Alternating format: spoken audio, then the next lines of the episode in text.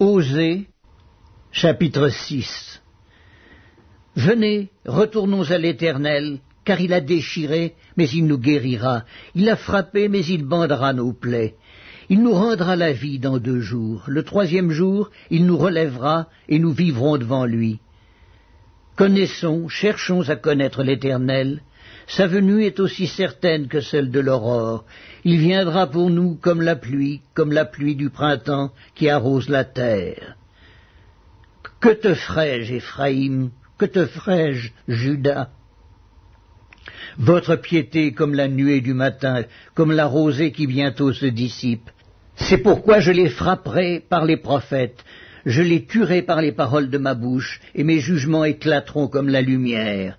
Car j'aime la piété et non les sacrifices, et la connaissance de Dieu plus que les holocaustes. Ils ont, comme le vulgaire, transgressé l'alliance. C'est alors qu'ils m'ont été infidèles. Galade est une ville de malfaiteurs, elle porte des traces de sang.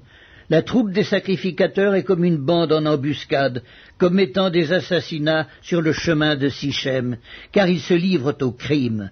Dans la maison d'Israël j'ai vu des choses horribles. Là, Éphraïm se prostitue, Israël se souille. À toi aussi, Judas, une moisson est préparée, quand je ramènerai les captifs de mon peuple.